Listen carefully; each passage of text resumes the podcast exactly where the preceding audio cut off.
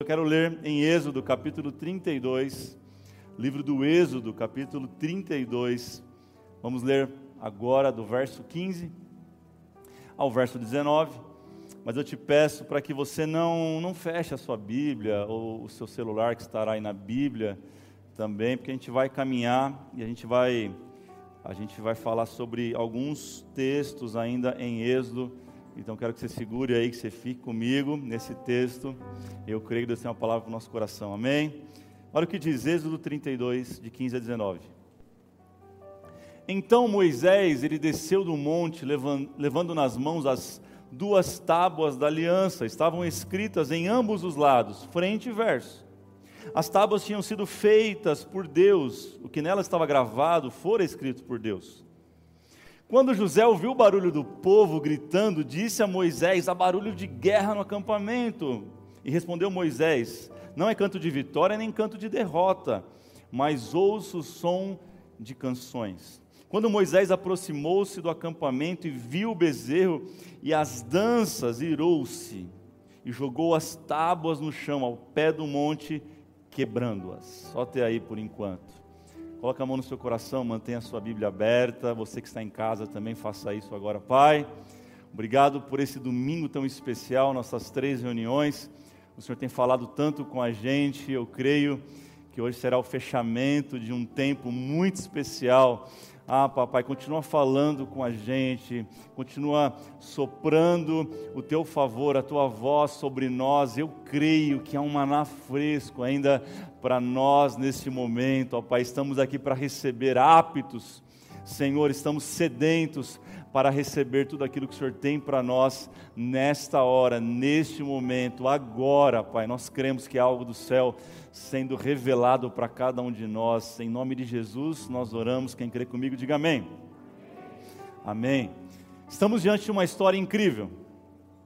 Uma das histórias mais assim contadas da Bíblia, que é sobre os dez mandamentos. Quem nunca ouviu falar dos dez mandamentos? Quem nunca ouviu falar das leis, né, que chamou até como lei mosaica por isso, porque foi através de Moisés que foi dada as tábuas da lei. Uma história incrível, onde nós não lemos, mas para ganhar tempo, porém Moisés ficou 40 dias e 40 noites ali no monte para receber algo de Deus. Ele sobe durante 40 dias e 40 noites, ele não come, ele fica em jejum, apenas para receber aquilo que Deus ele quer derramar sobre o povo dele. Sabe, o texto que nós lemos, não sei se você percebeu, mas diz que o próprio Deus, estou falando do próprio Deus, escreveu. Não foi um homem, como a escritura ela é inspirada, homens escreveram o que Deus mandou. Não, não, não. Eu estou falando de que Deus escreveu nas pedras. Deus escreveu. Você consegue imaginar o valor se até hoje essas pedras existissem? Você consegue calcular o valor histórico, o valor arqueológico disso, se até hoje tivéssemos essas tábuas num museu? Por exemplo, nos maiores museus eu tive assim um grande prazer de conhecê-lo, o tal do Museu do Louvre, aquele que tem a pirâmide de vidro, sabe, que fica em Paris é lindo. E ali a gente foi, e uma das coisas que mais chama atenção, pelo menos é o que dizem, e a gente cresce ouvindo, é sobre a tal da Mona Lisa. Se tivesse as tábuas da lei, ia rolar um chora Mona Lisa, né? Hashtag, porque Mona Lisa foi um homem que fez, que foi lá e pintou. Eu estou falando de algo que Deus fez. E você vai lá, você vê um quadrinho desse tamanhozinho da Mona Lisa, você fala, cara, imaginava que era um quadro, um negócio né, da hora. Não, não, não. Gente, é que eu não entendo de arte mesmo, então não vi a menor graça naquilo, um monte de gente olhando assim, horas. Uau! Uau! Eu olhei para Dani, eu falei, amor, vamos andar, vai, vamos, o museu é grande, vamos ver um monte de coisa. Eu estou falando das, das tábuas da lei, você imagina o valor disso e Moisés, eu imagino que ele desceu ali com todo cuidado, eu não é, gente? Você está carregando algo que Deus escreveu. Imagina ele descendo do monte com todo cuidado. E a história que lemos diz que quando ele chegou no pé do monte, ele ouviu um barulho, um canto rolando, e não era o povo adorando a, ao Deus vivo, mas o povo cansou de esperar Moisés, apenas 40 dias, mas o povo se cansou e fez para si um Deus, um bezerro de ouro.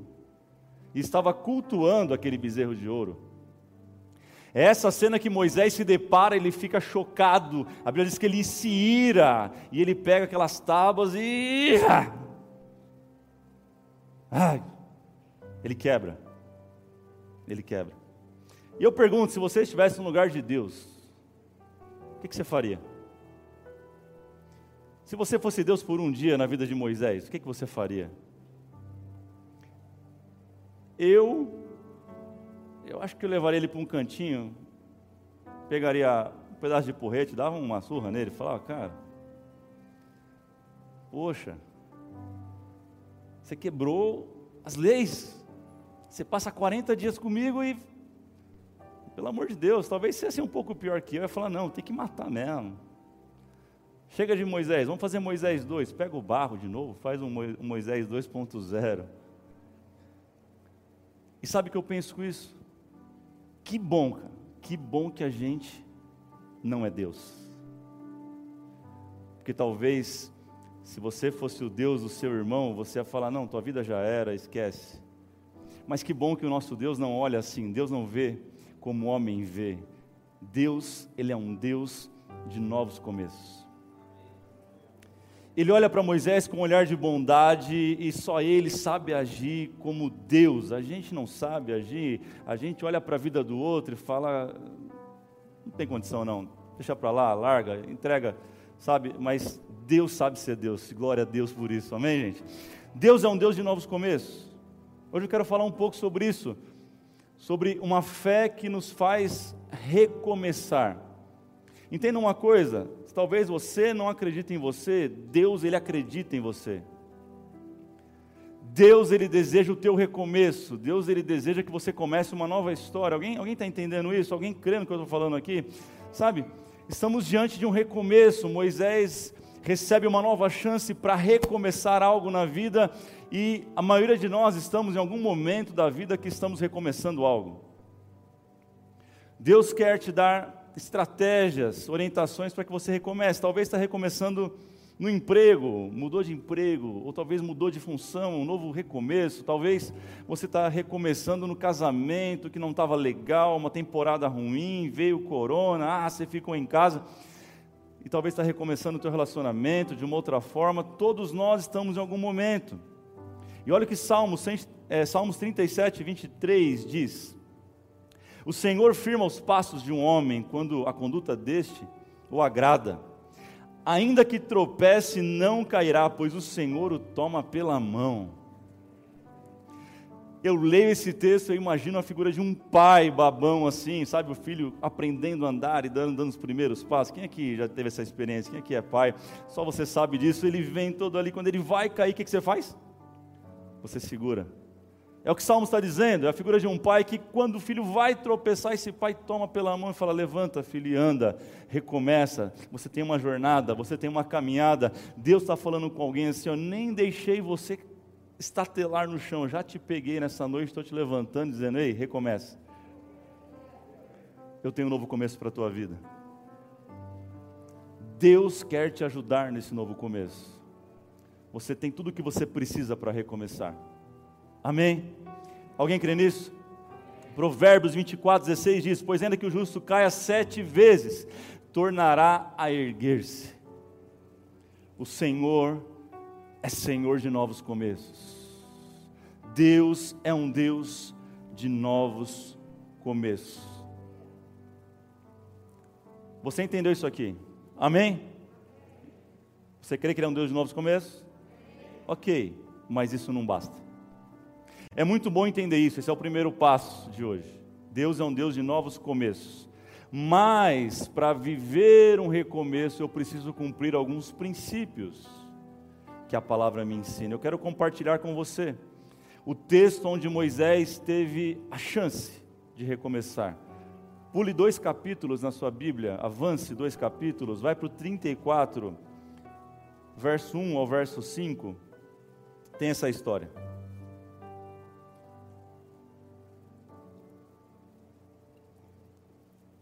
Disse o Senhor a Moisés: Talhe duas tábuas de pedra semelhantes às primeiras, e nelas escreva as palavras que estavam nas primeiras tábuas que você quebrou. Esteja pronto pela manhã para subir o monte Sinai, e lá mesmo no alto do monte apresente-se a mim. Olha as instruções. Ninguém poderá ir com você, nem ficar em lugar algum do monte. Nem mesmo ovelhas e bois deverão pastar diante, na frente do monte, no pé do monte. Não pode. Sozinho, solo. Assim Moisés lavrou duas tábuas de pedra semelhantes às primeiras e subiu ao monte Sinai logo de manhã, como o Senhor havia ordenado, levando nas mãos as duas tábuas de pedra.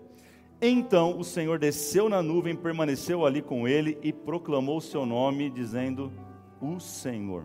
Eu quero compartilhar com você quatro princípios para quem quer viver um recomeço. Tem alguém que precisa viver um recomeço aqui em alguma área? Levante sua mão e diga eu, pastor. Então anote isso, número um, para viver recomeço, para recomeçar, para viver um recomeço, é preciso reconhecer. Anote isso, para recomeçar, é preciso reconhecer. Reconhecer o que? O que nós fizemos de errado. Moisés errou, quebrou as tábuas da lei. Deus agora dá uma oportunidade dele reconhecer. Note que Deus, que está escrito aqui no, no, no, começo do, do texto do capítulo 34, assim: Moisés, tábuas que você quebrou. Ah, Senhor, é que o povo fez um bezerro, sabe? E eu fiquei nervosinho. Não, não, não, não. Você quebrou. Você podia ter decidido não quebrar. Você poderia ter feito algo diferente. Você tinha N opções para tomar, mas você decidiu quebrar. Então eu te responsabilizo por isso, Moisés. Para eu poder viver um recomeço na minha vida, eu preciso assumir as minhas responsabilidades. Deus não é um Deus que passa pano na nossa vida. Com Deus não tem assim, ah, passa um pano aí, está tudo certo. Nosso Deus não é um pai responsável, ele é um pai verdadeiro, é um pai que ama os seus filhos. E a Bíblia diz que aquele que ele muito ama, ele muito cobra. Você está entendendo? Então, para viver recomeço, eu e você vamos precisar reconhecer os nossos erros, reconhecer aonde caímos, reconhecer por que falhamos, reconhecer aonde estamos tropeçando. Vai ser necessário, sabe quando Jesus Cristo ele, ele diz que não são são os que necessitam de médico, mas são os doentes. Está escrito isso na sua Bíblia? Tá ou não está? Está escrito. Ele não está dizendo que tem gente doente e gente curada, é, gente que precisa e gente que não precisa. Não, não, não. Todos nós precisamos, porque todos pecamos e fomos destituídos da glória de Deus. Todos nós somos carentes do amor, da misericórdia e do favor de Deus. Amém ou amém, gente? Então, quando Jesus fala isso, está dizendo: é aqueles que reconhecem que precisam, estes serão curados. Só a cura para aqueles que reconhecem as suas falhas, os seus pecados, as suas doenças, os seus problemas, as suas neuras. São estes que vão expor e reconhecer aquilo que estão vivendo, que serão curados. Eu tenho uma notícia para você: se você reconhecer aonde você tem falhado, é o primeiro passo para você começar a viver um recomeço na sua vida. Você está aqui, você crê nisso, meu irmão? Mas vai ser preciso você reconhecer. Não tem como pular essa fase. Deus falou para Moisés: tábuas que você, tábuas que você. Esse talvez seja um dos maiores problemas da humanidade. Qual? Falta de reconhecer. A falta de reconhecimento. E já começou em Adão. Você lembra da história? Quem pecou primeiro? Quem, gente? Quem? Vamos, mulheres. Eva pecou. Mas quem que era o sacerdote? Quando Deus procura, ele procura Eva ou procura Adão? Por quê? Ele era o responsável de Eva.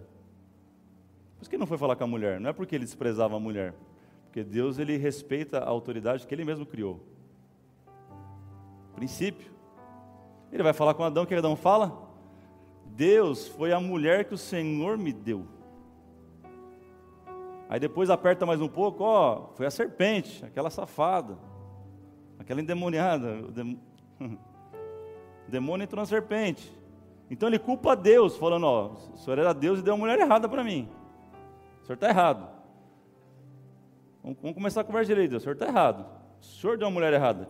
Desse uma mulher que não pecasse. Ora, bola. Não, é a mulher que você deu que é ruim que pecou. Aí não tendo para onde fugir, sobrou para a serpente, sobrou para o diabo, sobrou para todo mundo, menos para ele. Sabe o que Deus queria ouvir dele? É, pai, eu errei. Era isso que ele queria ouvir. O problema é que a gente não sabe reconhecer quando a gente erra. Com Davi é, e Paulo, enfim, o próprio, o próprio Moisés na frente, você vai ver ele culpando o povo por não ter entrado na, em Canaã. Você sabe, Moisés não entrou na terra prometida, sabia disso?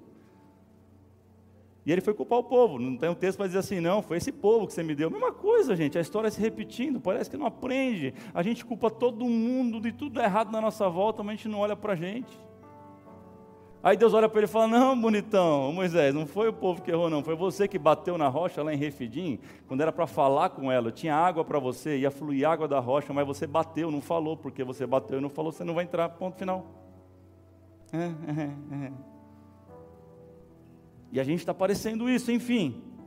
O texto diz que Moisés, ele, ele, ele não quebra somente, literalmente, a lei, a tábua, mas o que ele está dizendo, quando ele quebra a tábua, é falando assim: Eu não quero mais representar o Senhor para esse povo, que esse povo aí, pelo amor de Deus, esse povo é ruim, o Senhor me deu um povo ruim. Ele está abrindo mão do propósito. A problemática desse texto não é em si as tábuas, é um problema, mas o maior problema é Moisés não cumprir o propósito dele, porque quando eu não reconheço as minhas falhas, eu não consigo, escute isso, cumprir o propósito de Deus para a minha vida. Eu fico travado, estagnado, parado, enquanto eu não reconhecer o problema que está em mim, eu não vou conseguir avançar rumo ao propósito de Deus. Eu sei que isso não dá glória a Deus, eu entendo. Isso não dá ibope, não dá aleluia. Mas é a palavra de Deus, meu irmão. Eu tenho um compromisso com a palavra de Deus. Eu não tenho um compromisso com o teu glória a Deus, com o teu aleluia, mas eu tenho um compromisso com aquilo que está escrito aqui. Essa palavra é fiel e ela que muda a nossa vida. Quem está comigo diz amém. Amém. Olhe para alguém, me ajude a pregar, vai. Eu estou longe, não estou chegando alguém. Fala assim: ó, para de acusar culpados. Fala, você não conhece a pessoa mesmo, não tem problema, não vai ver nunca mais, está de máscara, nem sabe quem é, vai entrar, vai, não tem problema. Fala, escolhe alguém e fala. Quando o culpado é a gente. Vocês estão entendendo? Sabe, Deus está pronto para recomeçar uma história com você, mas você está pronto? Lamentações 23, 22, 23 diz isso: graças ao grande amor do Senhor é que não somos consumidos. A gente não é consumido porque a gente é bom, mas é pelo amor dele que é grande. Pois as suas misericórdias são inesgotáveis. Meu irmão, quando a Bíblia fala inesgotável, é que não acaba nunca mesmo. Não acaba. Elas se renovam a cada manhã. Grande é a tua fidelidade. Deus está pronto para recomeçar na tua vida, mas você está pronto sim ou não? Você está pronto sim ou não? Então, número dois, já passamos do primeiro.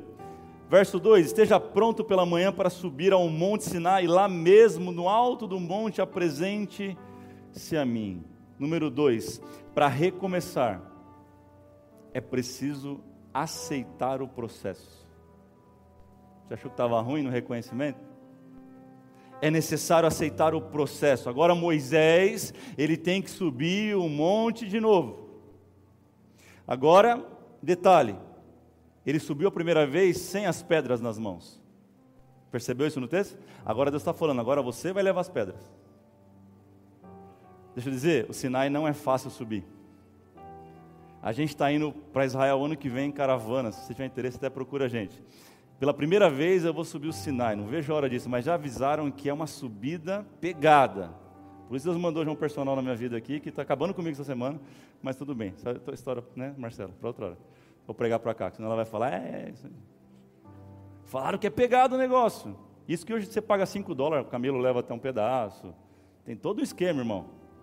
Mas naquela época, imagina ele subir pela segunda vez e podia falar, não, Deus, estou cansado, você precisa subir lá para escrever. Escreve aqui embaixo mesmo, pô. Não, Deus, não pode ser tábua mesmo, de, de madeira, tem que ser de pedra. É, de pedra. E você vai levar agora. Sabe, estava falando para ele, Ei, quer um recomeço, Moisés? Quero. Então aceita o processo. Aceita o que eu estou falando. Aceita que dói menos. Moisés sobe de novo com as pedras agora, não pode levar ninguém, nem animal, nem até o pé do monte. Ele tem que permanecer lá mais 40 dias e 40 noites. Existe um processo, fala isso para alguém, vira para alguém e fala assim: aceita o processo, fala. Fala assim: aceita que dói menos. Isso aqui é Deus falando para ele assim, ó, é tipo assim, ó, 01. Pede para sair. Muitas vezes o processo de Deus é duro, meu irmão. O processo de restauração, de restituição, ele é pesado. Adianta eu vender para você, não, venha para Jesus e seus problemas acabaram. Isso não é evangelho. Isso não é evangelho. O evangelho tem a ver com isso. O reino de Deus é tomado à força. A salvação é pela graça, amém. Mas o reino dele é tomado pela força. A Bíblia fala que aqueles que se esforçam dele se apoderam. Existe um processo para restituição. Eu lembro de Davi, quando ele pegou a mulher de Urias, a Batseba, teve um, um filho com ela, colocou o cara na frente da batalha, matou o cara. Natan aparece, lembra o profeta? Conta aquela historinha das ovelhas. E Davi acha que está tudo certo. Mas você, esse cara, ah, sou eu. É. Ah, me perdoa, Deus. Deus perdoou. Está tudo certo, só que tem um processo agora. A espada nunca mais vai se afastar da sua casa. Davi continua sendo o melhor rei de Israel. Davi continua sendo homem segundo o coração de Deus. Mas ele teve que enfrentar o processo. Escuta isso aqui em nome de Jesus: o arrependimento não anula a colheita. Deixa eu dar uma dica para você então: é melhor não pecar. É melhor não errar, irmão. Essa é a dica. Se eu falar para você que você vai fazer que não vai ter um processo, vai ter um processo. É que estando debaixo da graça, esse processo é aliviado, mas que tem o um processo, tem. Eu falei semana passada, você pode orar por algo, Deus abrevia o tempo, tem misericórdia de mim, Ele vai ter misericórdia, Ele pode abreviar o tempo, mas o processo existe, irmão. É por isso que 1 de João 2,1 vai falar, filhinhos, escreva essas coisas para que vocês não pequem. Sabe o que está falando? É melhor você não pecar, velho. É melhor não errar. Mas, se você errar, existe um justo chamado Jesus Cristo. Ele vai perdoar, irmão, mas às vezes, na maioria das vezes, vou te falar uma coisa: não vale a pena. Por isso você vai ouvir falar sempre: Deus é Deus de novos começos. Número 3. Terceiro passo está no verso 4 de Êxodo 34. Assim Moisés lavrou duas tábuas de pedra semelhantes às primeiras, subiu no monte Sinai logo de manhã, como o Senhor havia ordenado, levando nas mãos as duas tábuas de pedra. Número 3, para recomeçar, é preciso ressignificar. Vamos falar juntos isso no 3? Está lá? 1, 2, 3. Para re que é ressignificar? É dar um novo sentido a algo que já existe. Isso é ressignificar, dar um sentido novo para algo que já existe. Quem gosta de trabalhar, levanta a mão. Seja sincero aí, aleluia. Quem gosta de retrabalho, diga amém. Ninguém. Ah, não, pastor, eu me amarro quando eu faço um negócio da hora assim, eu tenho que fazer de novo. Ninguém gosta, gente. Pelo menos, acho que em sã consciência, ninguém. A gente gosta de trabalhar, às vezes, fazer o que faz, mas retrabalho é um negócio chato. E ressignificar tem a ver com isso, você estar disposto a refazer os mesmos passos, porque o retrabalho nada mais é que você fazer a mesma coisa de novo. Hein, pintar um capacete. Você pinta, tá da hora o capacete, aí o menino vai lá, bate, tum, capacete no chão. Que da hora, vou ter que vou ter que começar do zero isso aqui. Ninguém gosta, irmão. Ninguém merece, ninguém quer. Só que para viver recomeço, vai ser preciso ressignificar. Por isso Deus dá, parece que você está lendo 32 e 34, a mesma coisa, não parece o mesmo texto? Deus está falando a mesma coisa tudo de novo. Tem umas coisinhas diferentes, ó, agora a pedra é contigo, não é mais comigo, mas você vai ter que acordar cedo, você vai ter que subir no monte, você vai ter que levar tábua, não sei o quê. Ressignificar é você passar por um mesmo processo, refazer os mesmos passos. Quer viver um recomeço na sua vida? Esteja disposto a ressignificar a sua vida. Não entendi, pastor. teu casamento está zoado, tua esposa tá, não está dando certo, você vai ter que reconquistar ela de novo. Aquilo que você fez lá no namoro, lembra disso? Mandar flor? Mandar flor, pastor, não sei, a última vez eu ganhei uma flor do meu marido. Se ele aparecer com flor, eu vou achar que morreu alguém da família. É, irmão, mandar flor. Café na cama. Sei lá. Você vai ter que ressignificar. Tipo, loucuras de amor. Contratar aquele carrinho insano que vai na casa da pessoa. Solta rojão, fica buzinando, megafone. O amor da sua vida está te mandando uma mensagem. Já aí? Eu falei para Dan, se você fizer um negócio desse para mim, eu separo. Isso eu estava namorando, eu falei, nem caso. Alguém já recebeu esse negócio? Ninguém levanta a mão agora, né? Certeza que tem uns 10 aqui que já recebeu ou mandou esse negócio aí. Dá uma vergonha ali aquilo ali, eu sei, eu sei, eu sei como que é. Reconquistar, reconquistar a confiança do, do teu pregador, Talvez você pisou na bola na empresa, agora é preciso ressignificar, reconquistar a confiança. Talvez ao ministério, você estava 10 anos em outra igreja, Deus te trouxe para cá, ou está te levando para outro lugar, você que está assistindo ou passando por aqui, você vai ter que dar um novo sentido para esse ministério, para esse lugar que você está, vai ter que começar de novo. Você não vai chegar chegando bonitão, enquanto na igreja lá, depois, de, cheguei, estou aqui, o que eu vou fazer? Ah, não, agora eu era pastor, agora eu vou ser pastor também, vou atuar. Não, não, não. Ressignificar, refazer os passos lá do começo. Eu perguntei no começo quem quer recomeçar, a igreja inteira. vou perguntar de novo, quem ainda quer recomeçar? Diminuiu bastante. Consideravelmente. Mas dentro de tudo isso eu tenho uma boa notícia. Quem gosta de boa notícia aí? Quando você recomeça, você não recomeça do zero. Faz sentido ou não? Quem tem mais aqui de dois, de, quem tem dois filhos? Um ou mais, né? Um ou mais não, dois ou mais. No segundo filho, quando a primeira coisa que a mulher fala para o marido, amor, eu estou grávida e agora, meu Deus do céu, vai começar tudo? E não começa tudo de novo. Por quê? Você tem a experiência do primeiro filho, amém, irmãs? Como é que era o primeiro filho? Você cuidava, você caía a chupeta, o que, que você fazia? E o segundo?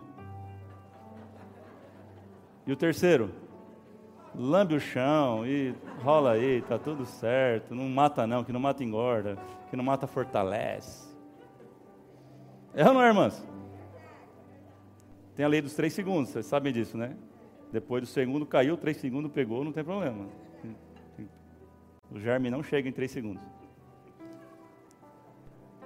Gostou? O que, que, é isso, gente? Você agora tem a oportunidade de começar e recomeçar algo com a experiência que você já teve passada. Essa é a boa notícia, essa é a boa notícia. Deus está te dando uma chance de você trilhar um caminho e não errar no mesmo lugar de novo. Amém? Quem crê nisso? Agora, por quê? Por que, que Deus quer que você recomece? Leia comigo o verso 28 do mesmo capítulo 34. Deus vai explicar para a gente. Ó.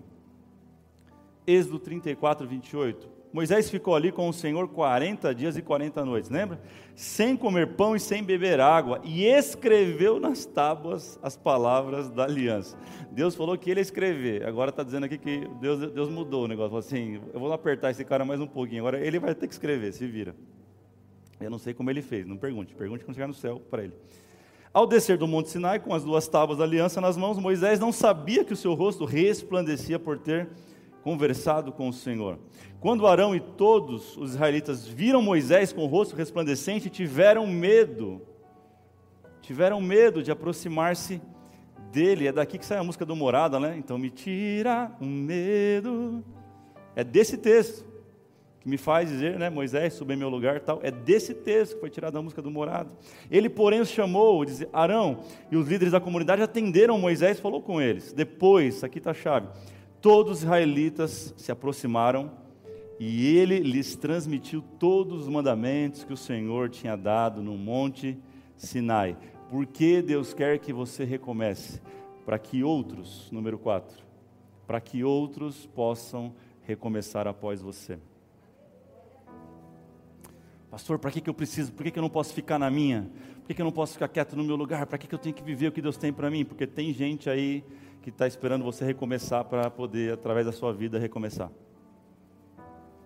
Eu tenho uma notícia talvez não muito agradável para você, mas tudo que Deus faz em mim não é só para mim.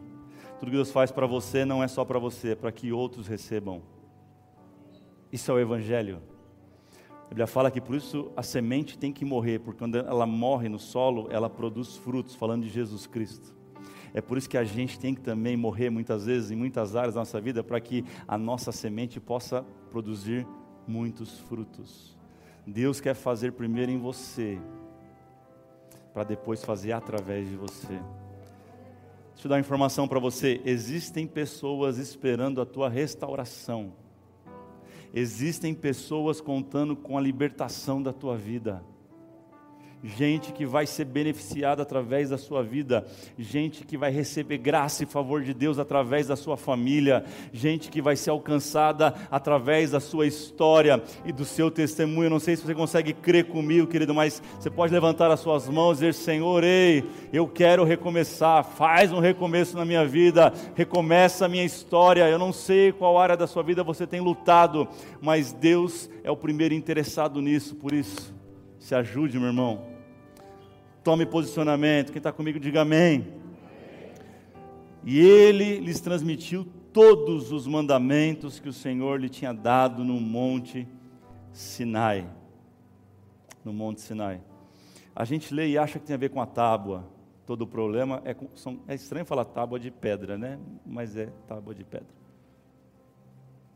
A gente acha que tem a ver com o objeto em si mas muito mais tem a ver com o propósito de vida de Moisés que tinha parado. Isso que é a chave desse texto. Não tem a ver com o teu pecado, meu irmão. Não tem a ver com o teu erro em si. O problema é que isso desencadeia a paralisação da tua vida. Isso trava o teu ministério, isso trava o teu propósito de vida. É por isso que Deus tem interesse em reconstruir a sua história. E Ele vai pegar cada pedaço da sua história, os bons e os ruins. Ele vai pegar os momentos incríveis e aqueles que você quer deletar. Ele vai pegar toda a sua história, porque através dela Ele vai te impulsionar a viver algo incrível.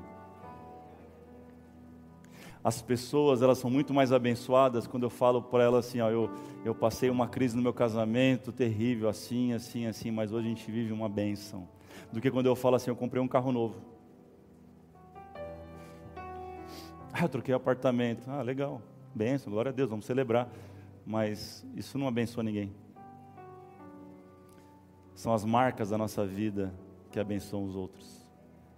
Nunca mais ore para que Deus tire as marcas, mas ore para que as marcas sejam transformadas em apenas cicatrizes, para que outros possam olhar e falar: é, é possível viver um recomeço.